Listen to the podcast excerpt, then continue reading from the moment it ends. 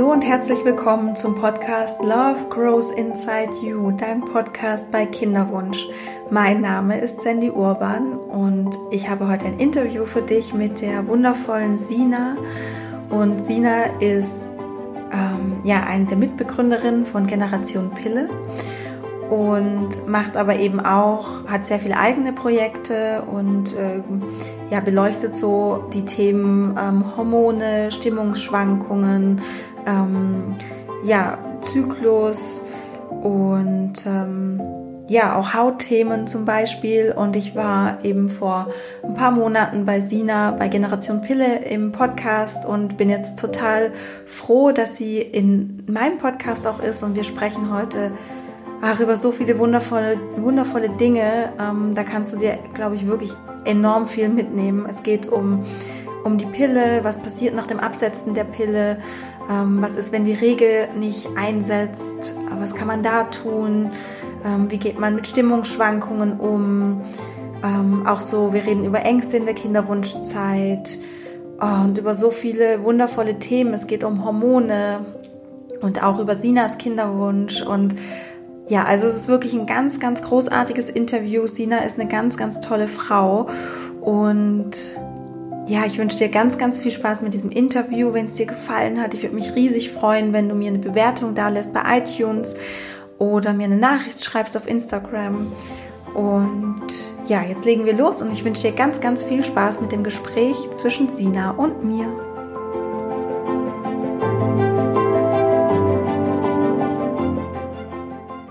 Hallo liebe Sina, erstmal herzlich willkommen bei mir im Podcast. Ich bin ultra froh und finde es total schön, dass du da bist. Hallo erstmal. Hallo und danke, dass ich dabei sein darf. Ja, jetzt äh, haben wir es ja so, dass äh, du mal bei mir im Podcast bist. Ich war ja schon vor ein paar Monaten, genau. ähm, hatte ich die Ehre, bei Generation Pille im Podcast zu sein. Und ja, ich glaube, viele Hörerinnen, die kennen dich wahrscheinlich schon eben von Generation Pille, von dem Blog oder dem Podcast. Und das machst du ja zusammen mit Isabel. Und kannst du trotzdem einfach noch was ein bisschen zu dir erzählen? Was machst du? Was ist deine Vision? Mhm. Ähm, wie alt bist du? Ja. Ja, sehr gern. Also ich fange mit dem Alter an. Ich bin 30 Jahre, komme vom Bodensee und ähm, bin sehr stark in dem Thema Frauengesundheit drin und vor allen Dingen aber auch, wie geht's Frauen nach dem Absetzen der Pille, weil ich so meine eigene Geschichte ge gehabt habe mit der Pille. Ich habe die zwölf Jahre genommen, habe mit 26 dann abgesetzt. Und ja, da bin ich so meinen ganz eigenen Weg gegangen. Und auf diesem Weg habe ich halt sehr viele Beschwerden gehabt. Und da ich selber beim Frauenarzt oder auch Hautarzt, weil ich unreine Haut hatte, ähm, nicht so viel Zuspruch bekommen habe, habe ich halt gesagt, hey, da muss es mehr geben, ich muss da mehr drüber erfahren, was da mit meinem Körper passiert ist unter der Pille, wie die Pille überhaupt wirkt. Und habe mich dann echt in so einen ähm, ja in so ein völlig neues Thema reingeschmissen und äh, da stecke ich jetzt seit knapp vier Jahren drin und äh, berichte darüber. Zum einen auf Generation Pille, aber auch zum anderen auf meinem privaten beziehungsweise persönlichen Profil. Ähm, und ja, das ist so meine meine Mission, da den Frauen einfach mehr Aufklärung zu bieten rund um ihre Gesundheit. Es geht aber auch um Themen wie ähm, Stresshaushalt, ähm, Psyche und Geist und Seele, aber eben auch so körperliche Beschwerden wie unreine Haut, Stimmungsschwankungen. Ja. Wow. Hört sich super an. Also ja, du bist, hast ja oder bist Autorin ähm, von dem mhm. Buch Hautklar, du bist Podcasterin, du hast deinen eigenen Online-Kurs zum Thema unreine Haut und wie, ähm, ja, wie, also wie du auf das Thema Hormone kamst, hast du ja gerade so ein bisschen geschildert, eben aus deiner eigenen Erfahrung heraus. Ja. Und ja, woher hast du so dein ganzes Wissen angesammelt mhm. über die Jahre?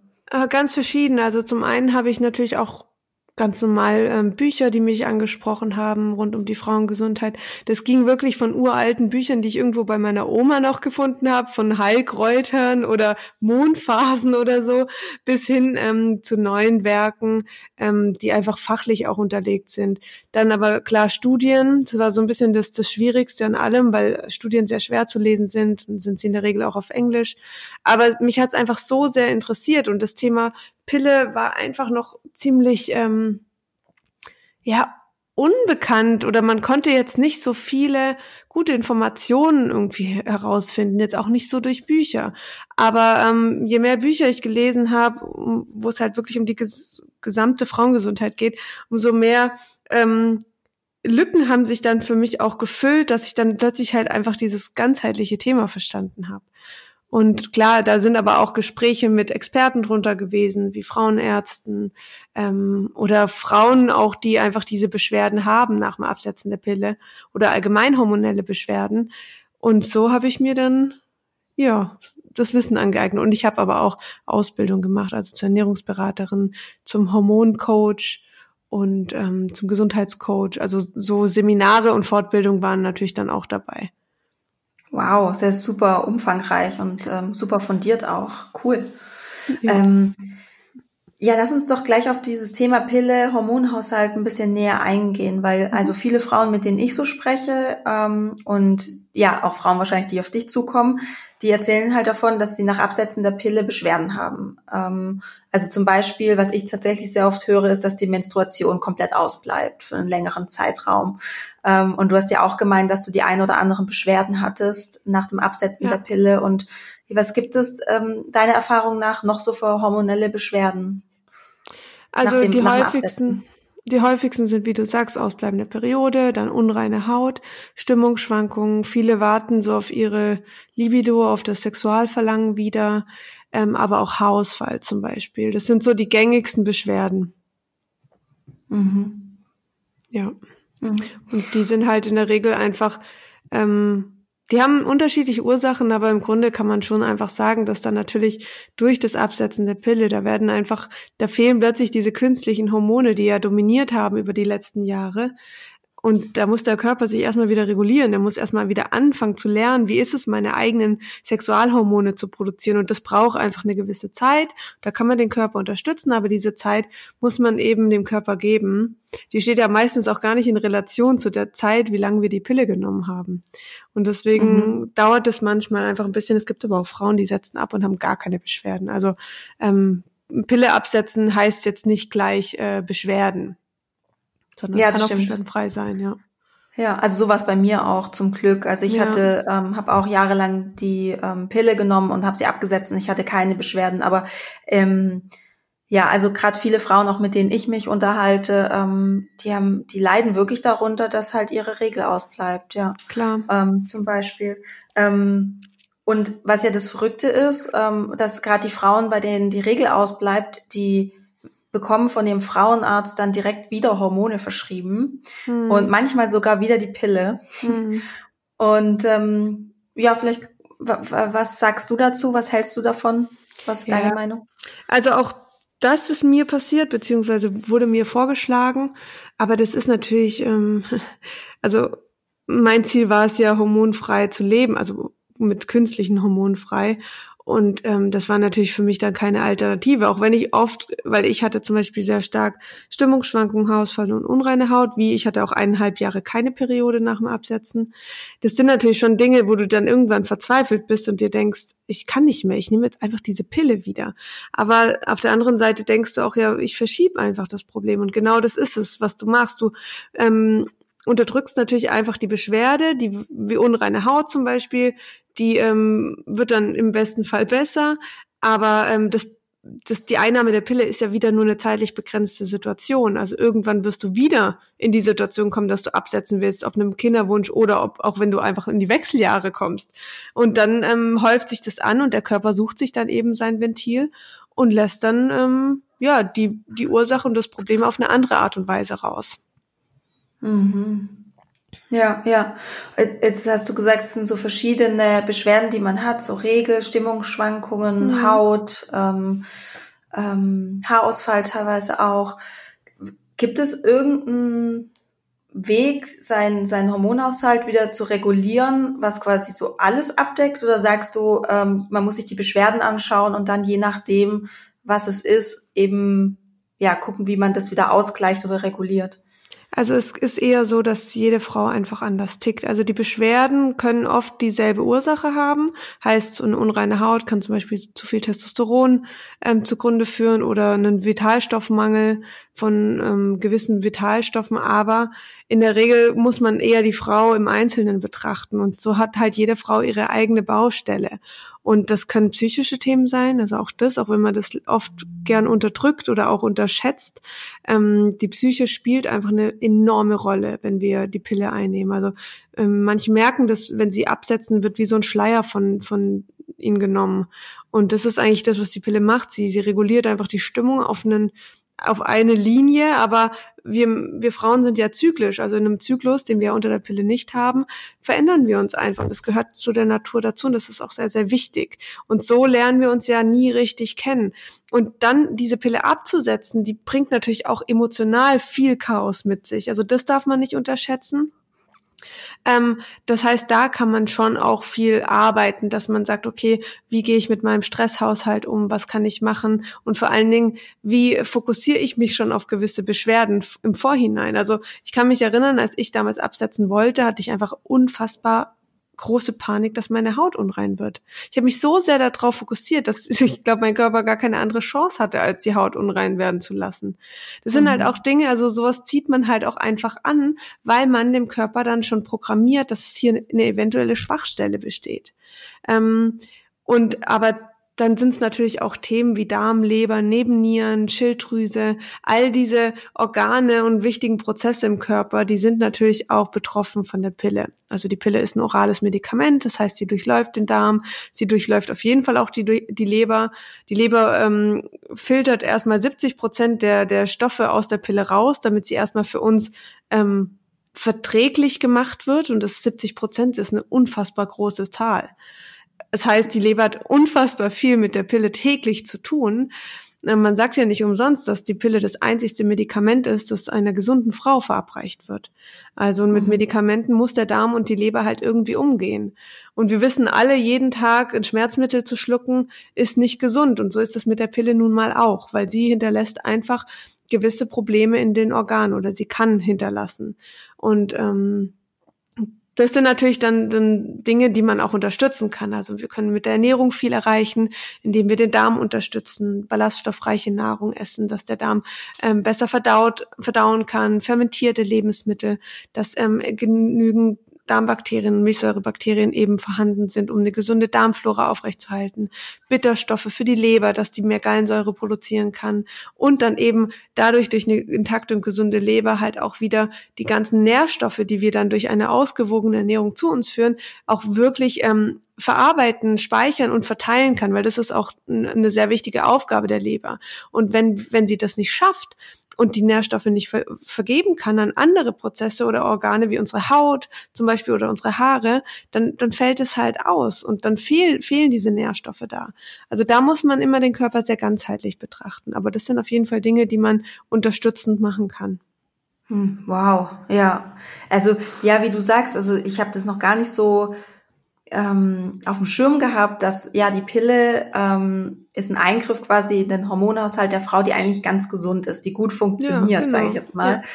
Ja. ja, und also das ist wirklich verrückt, weil ich habe jetzt gerade auch so die Parallele festgestellt zu einer Kinderwunschbehandlung, weil da ist es genauso. Mhm. Wenn du in so einer mhm. konventionellen Kinderwunschbehandlung in der Klinik bist, dann kriegst mhm. du von außen wirst du eigentlich vollgepumpt mit Hormonen. Ja, also du kriegst mhm. dieses äh, follikelstimulierende Hormon, du bekommst Eisprungauslösespritzen, Östrogene, um vielleicht eine Eireifung zu unterdrücken, ähm, mhm. oder auch Progesteron, um die Einnistung und die Schwangerschaft zu unterstützen als Beispiel. Du wirst ja auch ja, mit so vielen Hormonen konfrontiert und ähm, jetzt du, du warst ja jetzt selber noch nicht in der Klinik und ähm, mhm. also beziehungsweise du kennst die, das jetzt noch nicht so, aber ich glaube, es ist sehr ähnlich zur Pille. Mhm. Wenn du das mhm. jetzt so so so hörst, jetzt vielleicht auch wie ich es jetzt gerade geschildert habe, was man ja. da so für Hormone bekommt, was was, was, was denkst du darüber? Ja, also wie gesagt, ich, ich, ähm, ich finde das ein sehr schwieriges Thema, weil ich mir vorstellen kann, Frauen, die so unfassbar ähm, diesen Kinderwunsch haben und der nicht erfüllt wird auf natürliche Weise, die sind natürlich emotional fertig. Also vollkommen verständlich. Und ich weiß auch, also korrigiere mich, aber ich glaube, eine Frau gilt ab sechs oder zwölf Monaten. Wenn es dann nicht klappt, wird sie dann in der Regel zu, in so eine Klinik überwiesen. Oder wie ist das nochmal? Ja. Genau. Oder es sind sechs oder sind es zwölf Monate? Es sind zwölf. Also ah, nach okay, WHO bist du nach zwölf Monaten ähm, äh, ja genau. unfruchtbar. Und das, ja, und das ist natürlich sehr dramatisch, weil dieses dieses Wort unfruchtbar steht dann ja. im Raum und du zweifelst total an dir oder deinem Partner und der und der Gesundheit. Und dann bist du da in dieser Klinik, ähm, wo du dann voll gepumpt wirst mit künstlichen Hormonen, was natürlich anders ist wie bei der Pille, aber es sind unterm Strich sind es einfach synthetisch erzeugte und künstliche Hormone, die mit unserem Körper eigenen nichts zu tun haben. Und ich stelle mir dann die Frage, also das scheint ja zu klappen. Es gibt ja tatsächlich Frauen, die werden dann dadurch schwanger. Aber wie ist der Körper eigentlich dann dazu bereit? Also, weil nur die Vorbereitung darauf, dann, dass diese Schwangerschaft zustande kommt, ist ja die eine Sache. Aber neun Monate dieses Baby in sich zu tragen und dann auch noch zu stillen, auch da spielen Hormone ja eine unfassbar wichtige Rolle. Und ähm, irgendwann muss der Körper das ja auch mit übernehmen und muss ja dann sagen, okay, so jetzt kurbel ich mich so an und bin irgendwie so fit, dass ich auch ein gesundes Baby zur Welt bringen kann. Und da sehe ich so ein bisschen die Problematik, ähm, wenn der Körper das am Anfang nicht geschafft hat, weil, und ich bin der Meinung, irgendwo gibt's eben eine Ursache dahinter, die man beheben kann. Ob das jetzt der Stress ist, ob das ein zu schwaches Hormonsystem ist, ob das auch definitiv ein zu schwaches Immunsystem ist, was eine ganz große Sache meiner Meinung nach beim Kinderwunsch ist, weil das Immunsystem einfach sehr wichtig ist, um ähm, ja sich fortpflanzen zu können. Und ähm, da spielt ja der, der Darm auch wieder eine Rolle und auch die Leber. Und wenn das alles nicht im, im Einklang ist und der Körper dann nicht sagt, hey, wir sind noch nicht so weit, weil wir können nicht aus diesem aktuellen Körper, der nicht zu 100 Prozent intakt ist, einen weiteren kleinen Körper schaffen, ähm, dann stelle ich mir die Frage, wie, wie schafft der Körper das dann in der Schwangerschaft? Und da merkt man ja auch wieder, wie, wie komplex und grandios und faszinierend so ein Körper auch ist. Das, weil anscheinend schafft er das ja irgendwie. Aber es ist mhm. unfassbar spannend und ich glaube, da muss man wirklich sich sehr bewusst sein, was da auch in so einer Klinik passiert. Trotz allem ist es natürlich ähm, auch verständlich, dass Frauen dahin gehen, weil sie halt oft wahrscheinlich ähm, sehr verzweifelt sind. Und wenn eine Ärztin dir sagt, du bist unfruchtbar, da geht, hilft nur noch eine Kinderwunschklinik, dann bist du erstmal aus dieser Verzweiflung, glaubst du das halt. Und wenn du dann nicht irgendwie ambitioniert bist und sagst, okay, ich probiere jetzt doch nochmal andere Wege aus. Ich meine, das ist nichts anderes, wie mein Arzt mir damals gesagt hat ähm, wenn Sie jetzt nicht die Pille nehmen, weil meine Periode ist ja 1,5 Jahre ausgeblieben, dann werden Sie unfruchtbar sein. Also diese Aussage hat mich auch damals ähm, wow. getroffen und nicht nur einmal. Und ähm, ich hätte jetzt auch sagen können, okay, dann muss ich jetzt halt die Pille wieder nehmen. Aber es war in meinem Kopf einfach unlogisch. Es war total unlogisch, weil ich wollte ja also ich hatte ja irgendwann diesen Kinderwunsch, also ist die Pille doch dann nicht produktiv, wenn ich sie jetzt wieder nehme und dann wieder absetze, dann bin ich ja dann wieder auf dem Problem ähm, dass ich dann ja auch irgendwie, dass es, dass die Periode nicht kommt. Und deswegen, mhm. das waren, sind halt alles so Aussagen, die sehr, sehr schnell getroffen werden, wo ich wirklich hinterfragen würde, wo ich auch nochmal zu einem anderen Arzt gehen würde, vielleicht auch mal zu einem Heilpraktiker, der den Körper ganzheitlicher betrachtet. Ähm, ja, das wäre es mir persönlich als Frau einfach wert, bevor ich nach äh, sechs oder eben zwölf Monaten mich direkt in eine Kinderklinik überweisen lasse. Aber das muss jede Frau einfach auch für sich entscheiden, ganz klar. Ja, ja, klar. Ähm, aber was ich jetzt ganz spannend finde, ist, du hast von deinem Arzt damals so eine krasse, ich sag jetzt mal, Diagnose bekommen oder Prognose. Und mhm. ähm, du, du meintest dann, dass du dir das einfach nochmal überlegt hast und es war einfach für dich unlogisch, dass, dass das mhm. jetzt helfen soll, wieder die Pille zu nehmen. Ähm, aber dennoch, wenn dir jemand sagt, na ja, dann riskieren sie halt äh, unfruchtbar zu sein, da mhm. mischt ja auch ziemlich viel Angst wahrscheinlich ja, mit. Total. Wie hast du es geschafft? Wie hast du das dann, wie hast du es geschafft, trotzdem bei dir zu bleiben und auf deinen, ich glaube, es war wirklich so wahrscheinlich auch intuitiv, ja, dieses, mhm. nee, das passt für mich einfach nicht. Wie hast du es geschafft, da bei dir zu bleiben? Ähm, zwei Dinge. Einmal Wissen. Also ich konnte das nur schaffen, indem ich mir mein eigenes Wissen angeeignet habe und in dem Moment gemerkt habe, dass ich dann irgendwann mehr Wissen hatte in diesem Bereich als der Arzt, der mir das gesagt hat, was tatsächlich so ist, weil ich würde die Aussage niemals treffen ähm, gegenüber einer anderen Frau, weil ich weiß, dass die Pille meine Periode ja nicht zurückholt. Das ist ja nur eine Abbruchblutung. Das hat er mir aber damals nicht gesagt. Also war das eine völlig bodenlose und nicht fundierte Aussage von ihm. Das kann ich natürlich nur mit Wissen, das ich selber mir aneigne, bestärken für mich.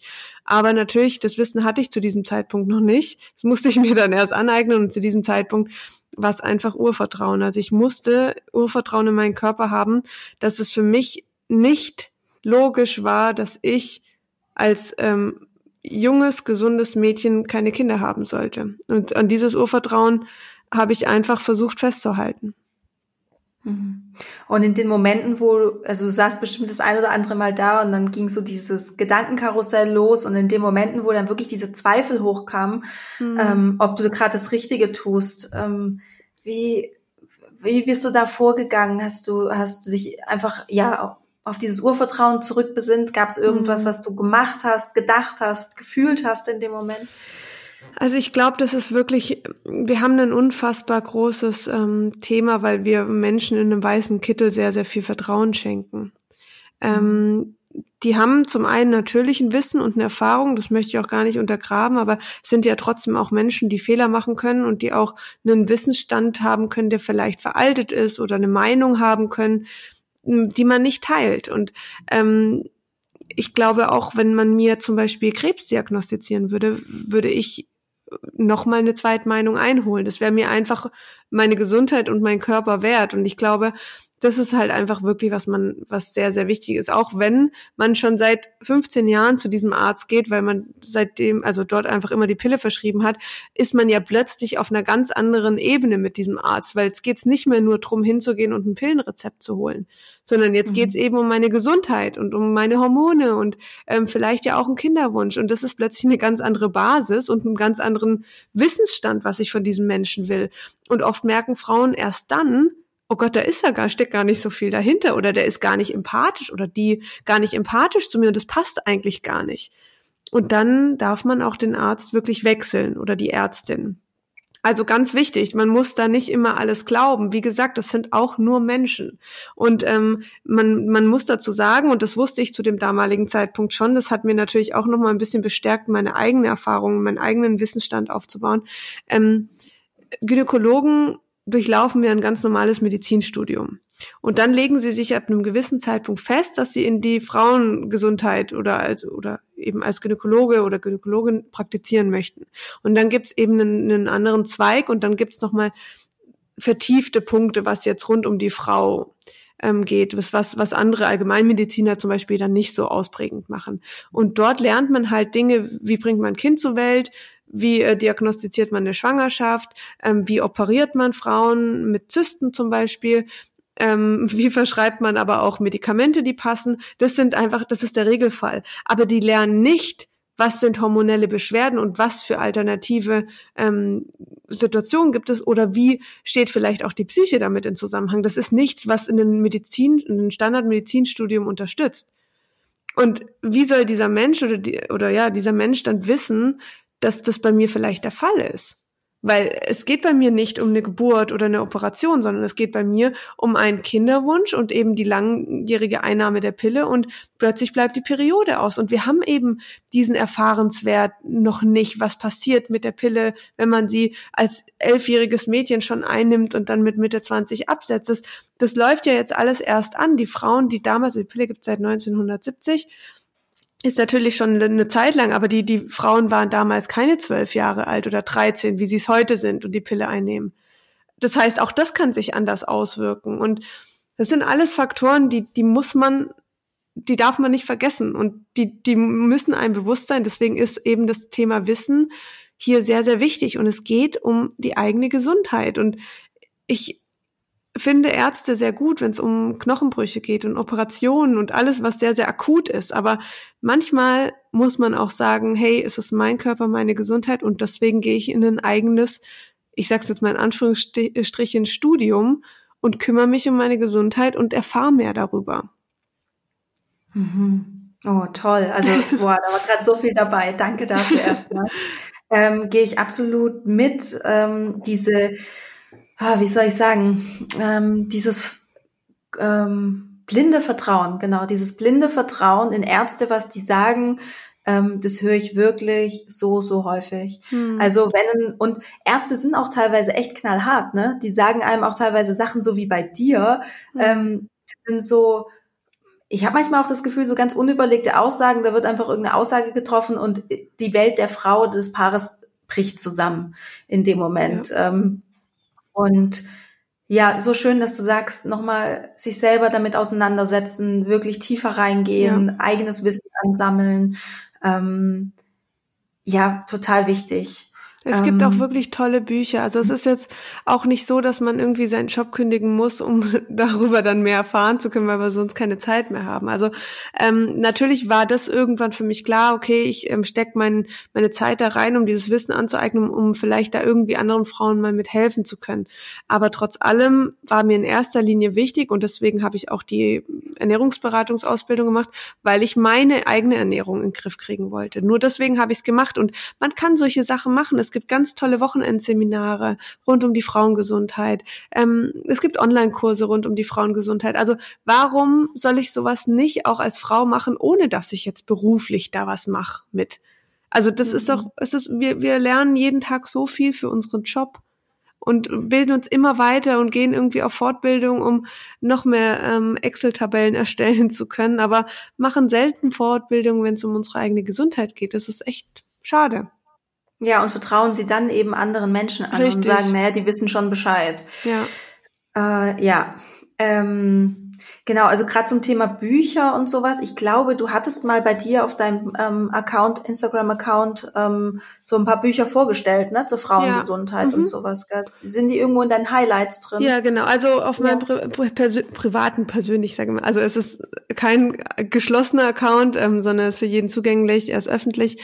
Ähm, aber es ist halt getrennt von Generation Pille und da berichte ich einfach über viele Themen. Generation Pille ist sehr stark pillenlastig und bei meinem persönlichen Profil, das heißt sina.philissa, ähm, da spreche ich dann eben mehr um die ganzheitliche Frauengesundheit, wie aber auch Kinderwunsch-Themen, also aber alles halt aus meiner Perspektive. Ja, also ich verlinke das auch nachher nochmal in den Show Notes. Es lohnt Super. sich auf jeden Fall, dir zu folgen.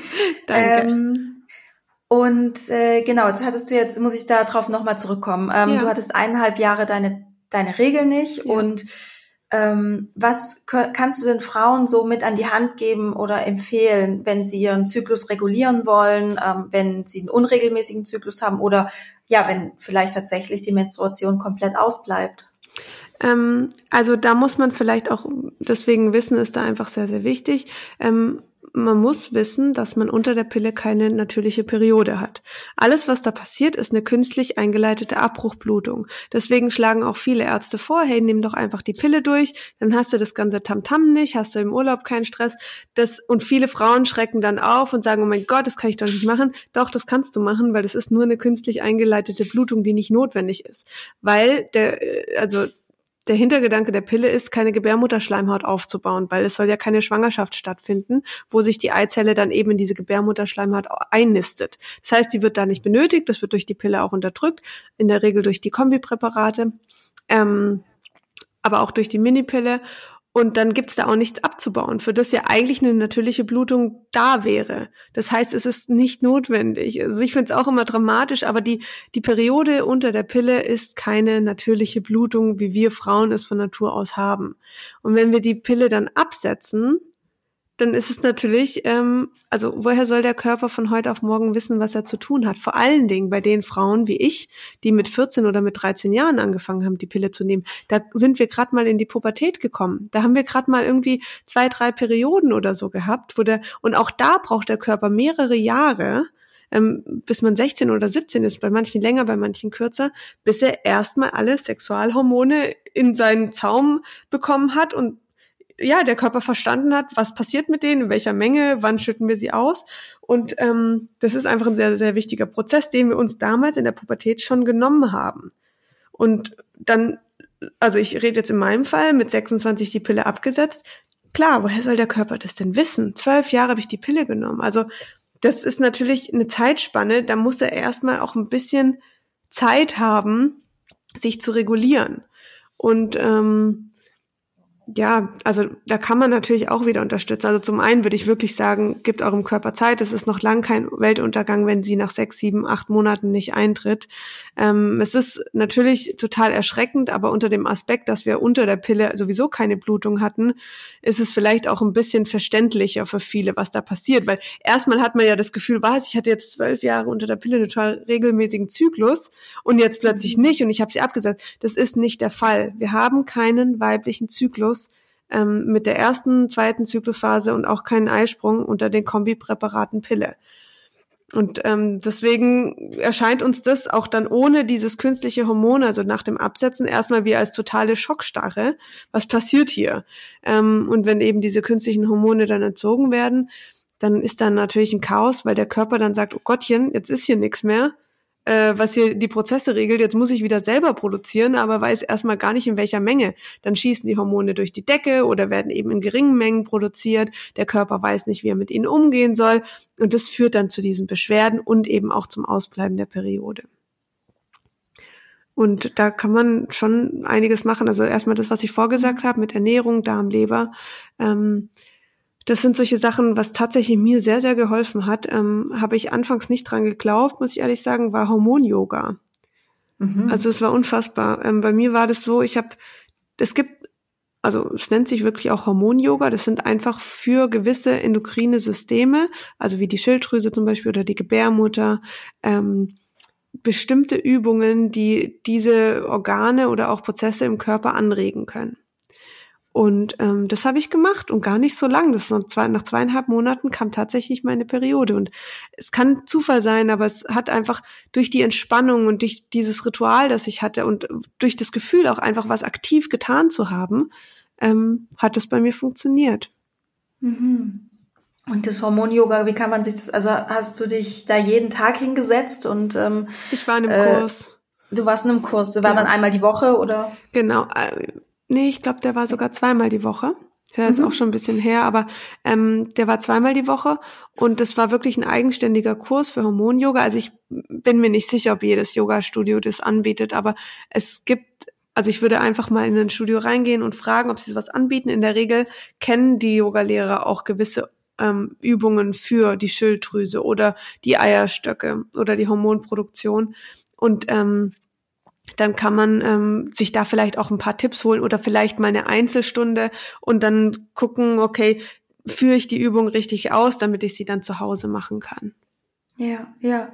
Ja, es gibt mittlerweile, glaube ich, auch auf YouTube echt sehr, sehr gute genau. Videos zum Thema. Also da muss man einfach nur darauf achten, genau. dass man wirklich die Ausführung und vor allen Dingen die Atmung echt gut macht. Und deswegen sage ich immer, geht vielleicht dann doch mal in ein Studio und, und ähm, lasst euch das gut zeigen, weil das war bei mir auch so, dass mir das eigentlich am meisten geholfen hat, dass mir jemand gesagt hat, hey, die Atmung musst du da und da einsetzen oder da musst du vielleicht das und das auch mal anders machen. Aber das kann man natürlich auch erstmal zu Hause für sich probieren und sich da so ein bisschen ran tasten. Was passiert da? Wie macht man das? Ja. Ja, aber ganz wertvoller Tipp. Also ähm, ich hatte auch mal ein Hormon-Yoga-Wochenende gemacht und mhm. das ist schon, das macht was mit einem und das ist echt. Und wenn's, selbst wenn's äh, ja vielleicht keine Auswirkungen hat auf jetzt den Hormonehaushalt, also Yoga hat sowieso immer Auswirkungen auf den Hormonehaushalt, ja. ähm, aber jetzt vielleicht nicht, weiß nicht, auf die Menstruation oder auf die, auf die, ähm, auf den Zyklus.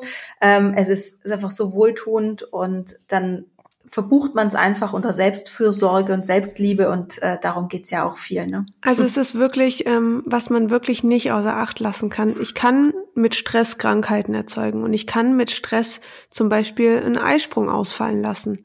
Also mein Körper, wenn ja. ich zu viel Cortisol ausschütte, was er in Stressmomenten macht oder auch Adrenalin, dann kann der Körper sagen, dieses Mal wird es keinen Eisprung geben, weil es ähm, gefährlich wäre, wenn eine Befruchtung stattfinden würde für das Baby und für, Mut für die Mutter.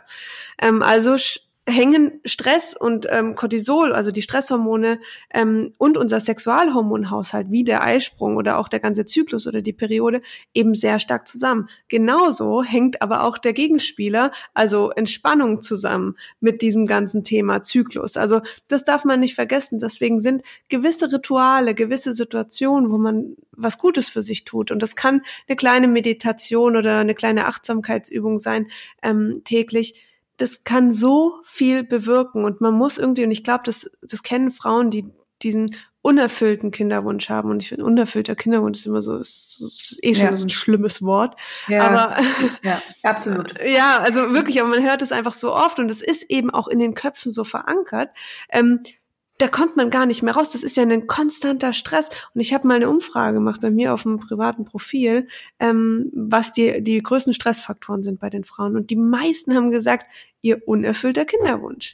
Und das muss man Krass. sich, das ist so schlimm. Und ich denke mir, ich verstehe das zu 100 Prozent, aber das ist eine konstante Belastung von Stress, eine konstante Ausschüttung von Cortisol.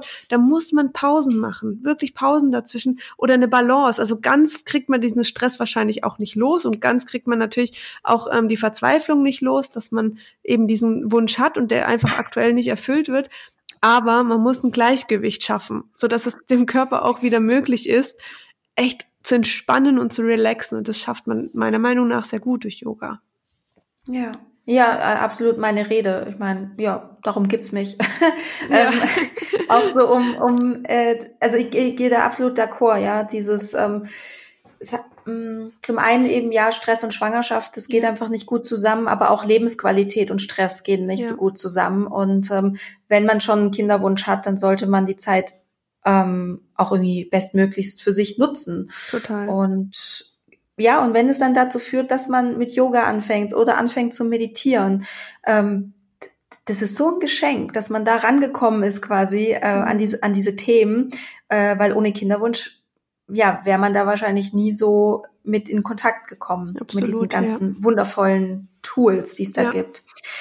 Ach, Sina, jetzt muss ich dich noch mal was ähm, Privates, ich muss dich was Privates fragen. Und zwar, ähm, ich habe immer so, bevor ich meine Tage krieg, ähm, echt eklige Stimmungsschwankungen. Und ich weiß, es ist normal, auch weil Frauen sind zyklische Wesen. Und ähm, es ist absolut okay, ähm, gerade wenn man so seine Tage hat oder kurz davor ist, dass man da einfach vielleicht ein, ja, Stimmungsschwankungen hat. Ähm, aber hast du mir irgendeinen Tipp, wie ich das ein bisschen abmildern kann? ähm, ich habe äh, mein zweites Buch geht rund um Stimmungsschwankungen vor der Periode. Sehr gut. Also ich habe ein komplettes Buch darüber geschrieben. Ich versuche das jetzt ein bisschen kurz zu fassen. Ähm, also, man münzt Stimmungsschwankungen immer auf ähm, die Hormone ab. Also man hat immer so im Kopf, okay, da ist wohl zu viel Progesteron, zu wenig Progesteron, zu viel Östrogen, zu wenig Östrogen, zu viel Testosteron und, und, und. Zu wenig Serotonin. Also irgendwo steht immer ein Hormon am Pranger. Und man merkt schon, das, was ich alles aufgezählt habe, das sind mögliche Ursachen für Stimmungsschwankungen. Was in meiner mhm. Welt nicht so sinn, also sinnergreifend ist, weil wie, es gibt Frauen, die haben Stimmungsschwankungen und haben zu wenig Serotonin. Es gibt Frauen, die haben Stimmungsschwankungen und haben zu viel Serotonin. Genauso mit Progesteron und Testosteron und Östrogen. Also wo ist da äh, der gemeinsame Nenner? Also irgendwas stimmt da nicht. Und durch meine Recherche jetzt zum Buch bin ich darauf gestoßen, dass es nicht in erster Linie darum geht, wie viel ähm, Hormone der Körper ausschüttet oder von welchem Hormon in welcher Kombination, sondern wie der Körper damit umgeht. Und deswegen gibt es Frauen, die haben in der zweiten Zyklushälfte viel zu wenig Progesteron, haben aber überhaupt kein Problem mit Stimmungsschwankungen. Mhm. Ähm, und das ist natürlich ein sehr wichtiger Aspekt. Also was schafft der Körper dieser Frau besser als dein Körper zum Beispiel? Und ähm, da sind wir dann schon wieder bei der ganzheitlichen Gesundheit und da sind wir schon wieder beim Darm, besonders beim Immunsystem. Also das Immunsystem wird ähm, runterreguliert in der zweiten Zyklushälfte. Ähm, mhm. es wird einfach runtergefahren. In erster Linie äh, dient es dazu, dass sich die Eizelle besser, besser einnisten kann. Also da liegt wirklich der volle Fokus auf dieser Eizelle und dann wird das Immunsystem auch runter ähm, reduziert. Das merken viele Frauen, weil sie kränklicher werden in der zweiten Zyklushälfte, ähm, sich angeschlagener fühlen, irgendwie mhm. ja ein bisschen mehr Erkältung kriegen als in der ersten Zyklushälfte noch, weil das Immunsystem einfach nicht so ähm, ja, weil es einfach runtergefahren ist. Und ähm, das wiederum kann dazu führen, dass wir Stimmungsschwankungen haben. Und da kann man zum Beispiel sagen, okay, da ist es einfach wichtig, dass wir ähm, ein stabiles, gesundes Immunsystem haben, stabilen, gesunden Darm, wo ja zu 80 Prozent eben ähm, das Immunsystem besiedelt ist. Und das ist ein Faktor, der, den du machen kannst. Also, dass du wirklich sagst, okay, ich achte hier noch mehr auf meine Ernährung, gerade um den Eisprung, wo es ja an sich noch alles ganz. Bei dir ist es auch vor der Periode oder wie merkst du es? Mhm. Genau. Ja, vor der Periode, ja. Genau. Und dann kannst du schon während des Eisprungs sagen, okay, ich weiß, was auf mich zukommt, also schaue ich, dass ich noch mehr Fokus drauf lege, dass ich ähm, viel mehr grünes Gemüse esse, ähm, viel mehr rote Beeren, die viel Antioxidantien haben, ähm, auch mal fermentierte Lebensmittel oder ballaststoffreiche Nahrung, dass der Darm da einfach ähm, besser ausgestattet ist. Ähm, das sind Dinge, die, die kann man machen. Ähm, mhm. Und dann auch noch ein ganz wichtiger Aspekt. Ich weiß nicht, ob du, ähm, wie das bei dir ist, aber was ich durch meine Recherche und auch durch viele Gespräche mit Frauen gemerkt habe, nicht jede Frau hat dieselbe Stimmungsschwankung. Also es gibt Frauen, die werden wütend, es gibt Frauen, die werden ähm, traurig, weinerlich, fühlen sich einsam, sind verzweifelt. Es geht in ganz viele Richtungen. Und in der Regel kann jede Frau die Emotion erklären, warum sie entsteht. Also es ist eine Stimmungsschwankung ist schon so, dass du denkst, was ist denn jetzt gerade los mit mir? Aber du kannst die Emotion schon verstehen, weil du irgendwie denkst oder weißt, ich habe da noch so einen blöden Glaubenssatz in mir der mich einfach mhm. blockiert. Weißt also zum Beispiel, ich weiß nicht, was was ist es bei dir? Was kommt da hoch? Ist es eher, dass du dich? Ähm mhm. ich bin ziemlich, ich werde, ich bin ziemlich aggressiv in der aggressiv, Zeit, gerade auch okay. so gegen meinen Mann. Also ganz schlimm. Okay, ähm, das kennst du diese Aggressivität oder Wut irgendwie, vielleicht aus der Kindheit oder irgendwoher von deinen Eltern oder ist dir das absolut unbekannt? Nee, ist mir doch bekannt. Also gerade mhm. aus meiner Kindheit, das sind sowieso ähm, Emotionen, die ich nicht kanalisieren kann und dann ja. brechen die so raus. Mhm. Genau. Und zum Beispiel ich, ich hatte damals auch Stimmungsschwankungen, ähm, ich kenne Wut und Aggression überhaupt nicht. Ich hatte aber Ach, trotzdem Stimmungsschwankungen. Aber ich bin eher, ähm, also ich war eher so, ähm, habe mich sehr einsam und allein gefühlt und habe total an mir gezweifelt, an mir und meiner Person. Und du merkst schon, wir haben total unterschiedliche Stimmungsschwankungen, es wird aber trotzdem über einen Kamm geschert. Was ich glaube, und das habe ich bei ganz vielen Frauen beobachtet, dass das, was man einfach in sich trägt, und das sind einfach Glaubenssätze, das sind Blockaden, die man ähm, vielleicht einfach unterdrückt, ähm, weil man sie von den Eltern kennt, weil man sie aus der Kindheit kennt, ähm, dass die in dieser Phase einfach hochbrechen. Und mhm. sonst kann man sie ganz gut regulieren, aber da brechen sie einfach hoch. Also ist es trotzdem wichtig, nicht nur zu sagen, okay, ich unterstütze mein Immunsystem, das ist der eine Part, aber eben auch, ich gehe diesen Glaubenssatz an und ich löse ihn, damit er auch gar nicht mehr aufbrechen kann. Also das ist so mhm. ein bisschen so eine, für mich so eine Zwei-Phasen-Arbeit, dass du einmal versuchst, deinen Körper wirklich stabil zu halten, dass er gar nicht, also gerade mit Darm und dem Immunsystem, dass er da gar nicht mehr so eine Angriffsfläche hat und genug, also genügend Power hat, ähm, dagegen anzukämpfen, aber eben auch wirklich zu der Wurzel runtergehst und sagst, mhm. okay, ich gehe dieses Thema an und lass Wut und Aggression bei meinen Eltern, weil die haben es auch nur gelernt, aber ich bin ein eigenständiger Mensch und mache einen Cut und die können sich damit rumschlagen, ich werde es nicht mehr tun. Es hört sich jetzt einfach an und da ist natürlich ein Prozess dahinter, das macht man auch nicht einfach so. Aber es gibt ja Methoden, um Glaubenssätze zu lösen. Also ganz schön finde ich zum Beispiel die von Stefanie Stahl, das Kind in dir muss Heimat finden, die erklärt das sehr schön.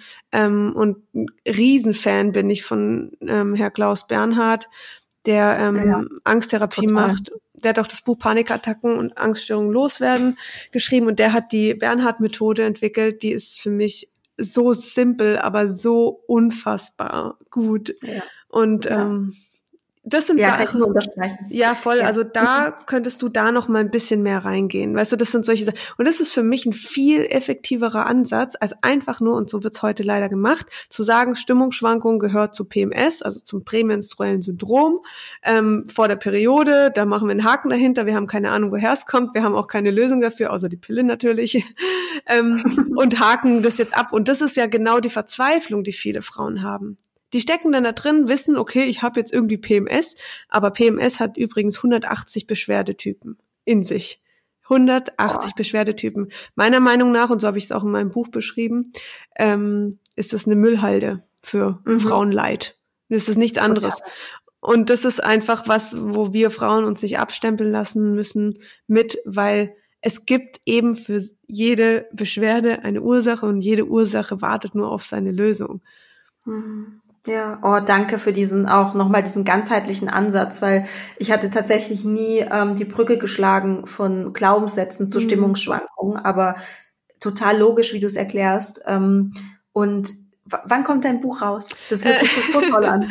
Also es, mein Buch heißt Zyklus Code, weil ähm, es also es, der, der Hauptbestandteil geht um ähm, Stimmungsschwankungen vor der Periode. Es ist auch auch mit dem Ratgeber, wie man das in den Griff kriegt. Ähm, aber auch ein Teil, deswegen auch der Name Zyklus Code, wird sein, wie du mit deinen Zyklusphasen besser leben kannst. Und ich beschreibe da auch drin, wie wir Frauen vielleicht wieder ein bisschen mehr zu uns finden und was wir verlernt haben und solche Sachen. Deswegen ist es so eher so ein bisschen ganzheitlicher, aber halt schon sehr stark gemünzt auf Stimmungsschwankungen. Und abgegeben habe ich es vor zwei Wochen, jetzt ist es im Lektorat. Ähm, dann wird es wahrscheinlich noch mal ein bisschen hin und her geschubst, weil ich dann wieder was verbessern muss und die wieder was verbessern. Und ähm, es kommt dann erst im März. Also März wird es vorbestellbar sein und ich glaube tatsächlich wird es Anfang April verfügbar sein. Das braucht immer alles ein bisschen lang. Für mich ist es auch so, warum nicht schon morgen? Aber ja. ja, aber es ist jetzt nicht mehr so lang. Also das geht. Nee, es geht auch schneller, als man denkt. Wahrscheinlich bin ich froh, dann die Zeit dann doch noch zu haben, weil es äh, wird schon noch ein bisschen Arbeit äh, auf mich zukommen. ja. ja, so ist es ja häufig, stimmt.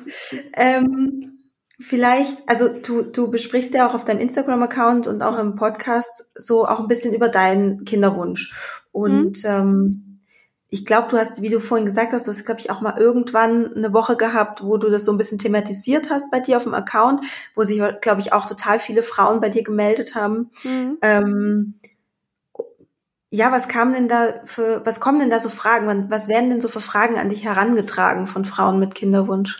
Ja, also ich glaube, viele sind einfach, also ich habe zum Beispiel eine, meine, meine Freundin, meine beste Freundin, die wurde beim ersten Mal schwanger. Und ähm, ich bin jetzt ja, ich komme jetzt in den dritten Übungsmonat, sage ich mal, wo man einfach nicht mehr zusätzlich verhütet. Und ähm, dann hat es einfach nicht geklappt. Und dann denk, also dann denke ich selbst mit meinem besten Wissen, weil dann sofort irgendwie die Panik hochkommt. Deswegen kann ich das total gut verstehen. Was ist an mir falsch? Was stimmt nicht? Mache ich mir zu viel Stress? Dann kenne ich meinen Zyklus auch noch sehr gut und denke immer, oh mein Gott, ist irgendwie da was nicht in, äh, ja, im Balance. Man, man kommt sehr schnell ja in so eine Panik rein. Also das geht eben schon nach drei Monaten auch. Aber da muss man halt auch wirklich ähm, sich nochmal ganz entspannt sagen, hey, der Körper sucht, man sagt immer, das Baby sucht sich aus, wenn es auf die Welt kommt, aber es ist eigentlich der Körper, der sagt, es ist jetzt richtig und es ist jetzt genau der richtige Moment, weil die ähm, Bakterien stimmen im Darm. Das sind alles Faktoren, die sind unfassbar wichtig. Ähm, die Hormonausschüttung stimmt, ähm, die Gebärmutterschleimhaut ist ausreichend mit Nährstoffen aufgebaut. Ähm, das sind Faktoren, die sind einfach sehr, sehr wichtig. Und gerade für Frauen, die die Pille abgesetzt haben, die dürfen auch ein paar Monate verstreichen lassen, um erstmal dieses ganze Pillenthema sein zu lassen und auch mal wenigstens ein paar Monate Frau sein zu dürfen, was sie die letzten Jahre nicht hatten. Ganz wichtiger Faktor, lasst euch diese Phase nicht nehmen weil mit der Schwangerschaft kommen noch mal genug Hormone auf einen zu, auf eine ganz andere Art und Weise, auch total schön, aber diese Zeit ohne Pille, ohne Schwangerschaft, nur für sich zu sein, ist sehr, sehr wichtig. Also gebt euch diese Zeit. Ganz wichtiges Thema. Ähm, und das ist eben ein Punkt, was viele Frauen zu mir sagen. Die wollen irgendwie absetzen, wollen so, sofort schwanger werden und irgendwie klappt es nicht, weil die Periode kommt nicht und es ist kein, Einsch kein Eisprung da und ohne Eisprung keine Schwangerschaft. Ähm, das sind alles so Panik Themen, die, die einfach hochkommen. Und ich kann es total gut verstehen, aber da auch wieder ähm, vertraut. Vertraut auf euren Körper, ihr seid gesunde Menschen und selbst wenn der Darm mal nicht so gut funktioniert oder die Verdauung nicht so gut funktioniert, auch dadurch kann ähm, eine Schwangerschaft trotzdem entstehen. Ich schaue mir immer die Frauen draußen an und da gibt's Frauen, die sind sehr, sehr, sehr übergewichtig und haben irgendwie drei Kinder oder so. Und ich denke, ja gut, und ich achte total auf meine Ernährung, warum klappt sich? Also so auf die Art. Man, man steigert sich einfach super, super schnell rein und denkt sich, warum bei der jetzt, aber bei mir nicht. Aber das ist wirklich genießt die Zeit, wo ihr noch nicht schwanger seid, einfach um für euch zu sein. Genießt vor allen Dingen die Zeit, des Kinderwunsches. Das ist auch so ein wichtiger Faktor. Man denkt ja ganz anders plötzlich übers Leben nach. Man plant ganz anders. Man bereitet sich ja auch drauf vor. Und man hat nicht nur diese neun Monate Schwangerschaft, sondern die, die Monate davor ja schon, wo man sagt, okay, ich bin jetzt bereit, ich kann es mir jetzt vorstellen und mit jedem Monat kann man sich mehr vorstellen und man sieht plötzlich immer mehr Kinderwegen und Kinder und die, alle Freundinnen werden plötzlich schwanger und das sind ja auch schöne Momente und da darf man sich drauf einlassen und ich glaube, dass dann wirklich äh, viel gelöst wird. Und natürlich mhm. auch Ernährung. Und das klar, also ich glaube, die Frauen, die sich bereits mit dem Thema Kinderwunsch beschäftigen, die wissen, ähm, man darf auch schon anfangen, Folsäure zu nehmen, man darf auch schon anfangen, Jod zu nehmen. Ähm, man sollte meiner Meinung nach auch einfach mal seine Blutwerte checken lassen ähm, auf bestimmte Nährstoffe wie B12, ähm, Vitamin D3, Vitamin C, Vitamin A, Omega-3. Das sind alles so Selen, Jod, ähm, wie aber auch Folsäure um zu checken, hey, wo stehe ich aktuell? Wo kann ich vielleicht noch was auffüllen, damit ich einfach, und das hat auch was mit Schwangerschaftsbeschwerden zu tun, also meiner Meinung nach ähm, gibt es, ist eine Übelkeit in der Schwangerschaft kein, also das muss nicht sein. Das wird ja auch immer so mhm. getan, okay, jetzt ist es halt soweit, man ist halt schwanger und die Übelkeit ist da und, aber das ist auch nur ein Zeichen vom Körper, dass einfach irgendwas nicht passt. Also das darf man auch nicht vergessen. Deswegen ist es sehr, sehr wichtig, diese Kinderwunschzeit und nutzt diese Zeit, um euch auf euch und euren Körper einfach noch ein bisschen mehr zu achten, damit es einfach perfekt ist, wenn es dann soweit ist. Mhm. Ja, so eine optimale Vorbereitungszeit, um dann die Schwangerschaft und auch die, das Muttersein so komplett zu, zu genießen Voll. und Freude daran zu haben. Voll. Ähm, ja, man kann sich so toll darauf vorbereiten, wie du sagst, auch auf körperlicher Ebene oder mental hm. wo jetzt auch gerade wieder Glaubenssätze eine Rolle spielen, ja, so Glaubenssätze aufzulösen, aufzuräumen, Richtig. Äh, damit man die nicht an seine Kinder weitergibt. Ne? Richtig. So die Dinge. Ja, total spannend. Ähm, jetzt, äh, du hast gesagt, äh, ihr seid jetzt, ihr fangt jetzt so langsam an. Ähm, hast du irgendwie, hast du jetzt was umgestellt? Machst du irgendwas anders? Ähm, ja, also klar, ich trinke keinen Alkohol mehr. Das ist, also, wobei ich jetzt auch mal einen Wein trinke oder so, ist jetzt auch nicht so. Ich will auch mich jetzt nicht irgendwie total eingrenzen. Also ich mache mhm. Dinge so, wie ich Lust habe. Ähm, die Zeiten, dass ich mich komatös betrinke, sind, glaube auch vorbei. Von daher, ähm, ja, das ist ähm, einfach, achte ich da schon so ein bisschen mehr auf, auf meine Ernährung. Ich nehme ähm, Folsäure und Jod.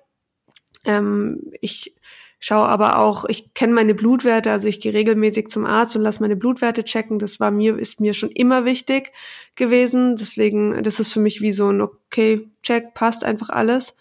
Ähm, mhm. Das habe ich natürlich auch noch gemacht und sonst versuche ich mich einfach ähm, gedanklich mit dem Thema auseinanderzusetzen. Also, aber nicht so starr. Also ich, ich mal mir jetzt nicht aus, wann soll das Kind irgendwie zur Welt kommen, in welchem Monat. Okay, ist auch schon passiert, ich gebe es zu. Also ich habe auch schon gedacht, ich bin ein Maikind, weil ich selber ein Maikind bin. Aber ähm, das war, sind so kurze Gedanken, die man hat oder man denkt ja auch irgendwie schon über Namen nach und so. Das sind aber alles Dinge, die können einen auch stressen. Deswegen ähm, würde ich da wirklich versuchen, mich, wie du sagst, auch mit den Glaubenssätzen, vielleicht mit meinem alten Ich noch so zu beschäftigen. Was, was ist da bei, bei mir damals passiert? Was sind vielleicht auch Dinge, die ähm, in der Kindheit passiert sind oder meine Eltern gemacht haben, die ich nicht so schön finde, sich so ein bisschen abnabeln ähm, und so seine eigene Welt erschaffen, die ja dann auch sehr wichtig ist, weil wenn das Kind dann da ist, braucht es einfach auch Stabilität und dann fange ich nicht an, irgendwie meine Mutter und ihre Erziehung in Frage zu stellen, sondern dann wäre es schön, wenn ich das einfach für mich schon ähm, herausgefunden habe. Mhm. Oh wow, ja, das ist äh, total fantastisch, was du da gerade gesagt hast, ja, auch mit dem Abnabelungsprozess. Und, Unfassbar ähm, wichtig, ja. Ja, total. Und gerade auch wirklich, ich muss es mit der Pille immer wieder sagen, wir schaffen es oft auch mit der Pille nicht uns abzunabeln, weil wir sie so früh in der Pubertät nehmen. Ähm, auch ein ganz wichtiger Aspekt. Und ähm, wenn wir das dann erst mit Mitte oder Ende 20 nachholen und dann aber sofort schwanger werden, das mhm. ist so ein bisschen, ähm, also es funktioniert auch. Andere Frauen haben das auch geschafft und haben dann gesunde und tolle Kinder zur Welt gebracht, keine Frage. Aber ähm, wenn ich die Chance habe und wenn mein Körper mir gerade sowieso signalisiert, hey, jetzt klappt's im Moment einfach nicht, ähm, dann nutze ich die Zeit. Und zwar im positiven Sinn, aber nicht ähm, also lasst euch nicht einfach unter diesem unerfüllter Kinderwunsch, Unfruchtbarkeit irgendwie abstempeln. Ihr seid Menschen, ihr seid Frauen, ihr seid gesund und ihr habt eure Gesundheit in euren Händen. Ähm, vertraut darauf, wirklich, ganz wichtig. Und warum solltet ja. ihr kein, warum sollte die Zeit für euch nicht kommen? Warum solltet ihr kein Kind zur Welt bringen dürfen? Das macht von der Natur aus her keinen Sinn. Außer es, ihr blockiert euch selber noch auf irgendeine Art und Weise. Und das, mhm. das kann man lösen. Ja. Oh, danke für diese ganz, ganz tollen Impulse und Inspirationen. Ähm, oh, du hast auch, finde ich, einfach so eine schöne Art zu sprechen und zu erzählen. und äh, man, man, hört dir so gern zu. Vielen, oh, vielen Dank. Danke.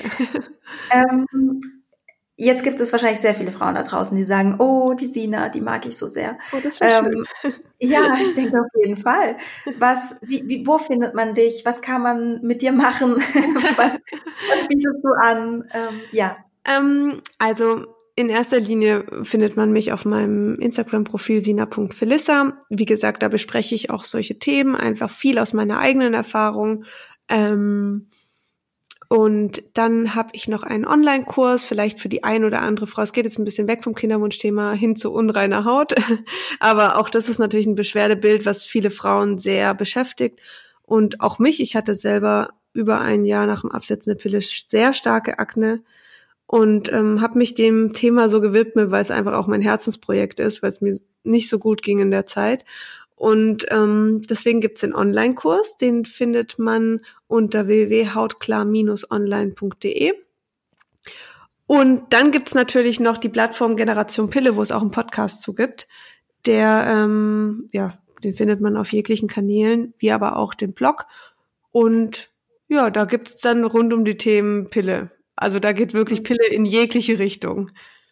Ja, ja, aber auch mal sowas wie ähm, jetzt eben mit dem äh, Klaus Bernhard, wo es um Angst und Panikattacken ja. ging, die Podcast-Folge, auch wirklich eine ganz, ganz tolle Folge. Mhm. Ähm, genau, also es geht nicht nur um die, also ich höre den auch, sage ich mal so, und ich habe jetzt kein Pillenthema momentan. Ja, stimmt. aber ihr habt echt ähm, ja immer wieder tolle Themen mhm. und all das, was du jetzt gerade gesagt hast, äh, verlinke ich auch nochmal in den Show Notes und ähm, eine Sache, weil das ist auch sehr wichtig während des Kinderwunsches und auch wenn man schwanger ist, ist ja so Naturkosmetik oder auch ähm, ja so alles in der Richtung. Und da hast du ja auch was rausgebracht und oh, das, finde ich gar so toll. Ja, aber Ciao. ich finde so toll. Und ähm, bitte, bitte share, share das noch mit, mit den ja, Hörerinnen, was das ist. Danke, dass du es nochmal sagst. Ähm, ja, und zwar habe ich Pau Pau Essentials gegründet, auch neben meinem Online-Kurs ein wirklich sehr großes Herzensprojekt von mir, weil ich, ja, ich kenne die Thematik, ich habe sie selber erlebt mit hormonellen Beschwerden und es geht in verschiedene Richtungen.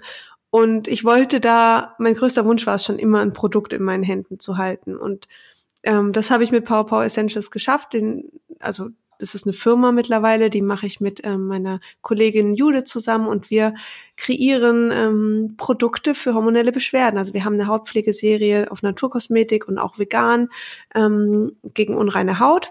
Wir haben ätherische Ölmischungen mit verschiedenen ätherischen Ölen gegen Stimmungsschwankungen, Menstruationsbeschwerden und Libidoverlust. Unseren Lusttropfen, mhm. wie wir ihn nennen.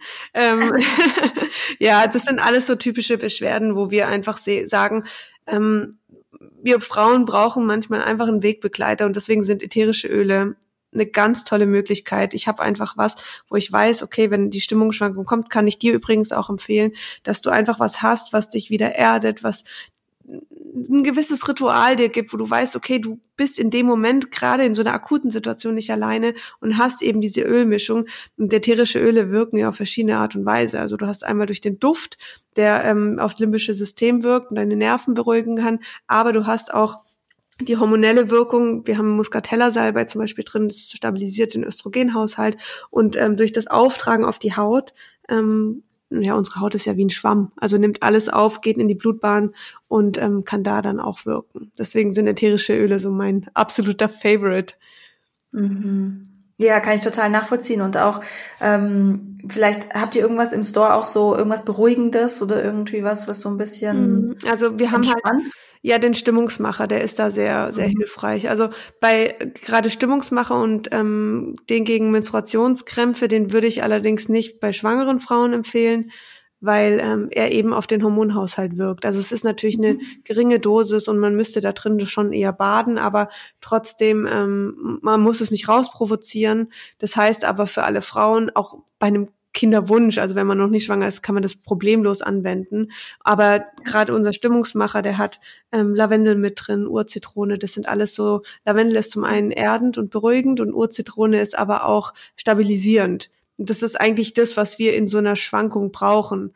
ähm, nicht nur, dass wir wirklich uns äh, geerdet fühlen und, und beruhigt, sondern dass wir einfach eine innere Stabilität äh, bekommen. Und das ähm, sind noch zwei andere ätherische Öle mit drin. Ihr könnt gerne mal im Shop vorbeigucken, da ist auch alles nochmal beschrieben. Mm, das hört sich so großartig an. ähm, ich glaube auch gerade, wenn man in der Kinderwunschbehandlung ist und vielleicht irgendeine Behandlung oder einen Transfer vor sich hat, was ja auch einhergeht mit sehr starken Emotionen, intensiven Richtig, Emotionen, ja. da ist, glaube ich, sowas wirklich Gold wert. Also ja. Ähm, ja, total schön, echt eine tolle Sache und ähm, danke dafür. Sehr gerne. Und ja, also vielen Dank für dein ganzes Wissen, für dieses wunder wunderschöne Interview, für deine tollen Inspirationen. Also wie gesagt, du bist äh, wirklich ganz, ganz wundervoll und ähm, hast eine schöne Art zu erzählen. Und ja, vielen Dank, dass du in meinem Podcast warst. Ich danke dir, dass du mich eingeladen hast. ich denke, ich habe nicht zu viel versprochen. Dieses Gespräch war wirklich so ähm, erkenntnisreich, auch nochmal für mich und hat mir nochmal so viele neue Denkansätze gegeben und ich hoffe, die ging es genauso. Ähm, wenn dir gefallen hat, die Folge, würde ich mich riesig freuen, wenn du mir ein Feedback da lässt bei iTunes, eine Bewertung. Und ich habe dir auch nochmal alle Links von Sina, ähm, die sie genannt hat, in die Show Notes gepackt. Da findest du alles zu ihr auf ihren Instagram-Account, zu ihrem Online-Kurs.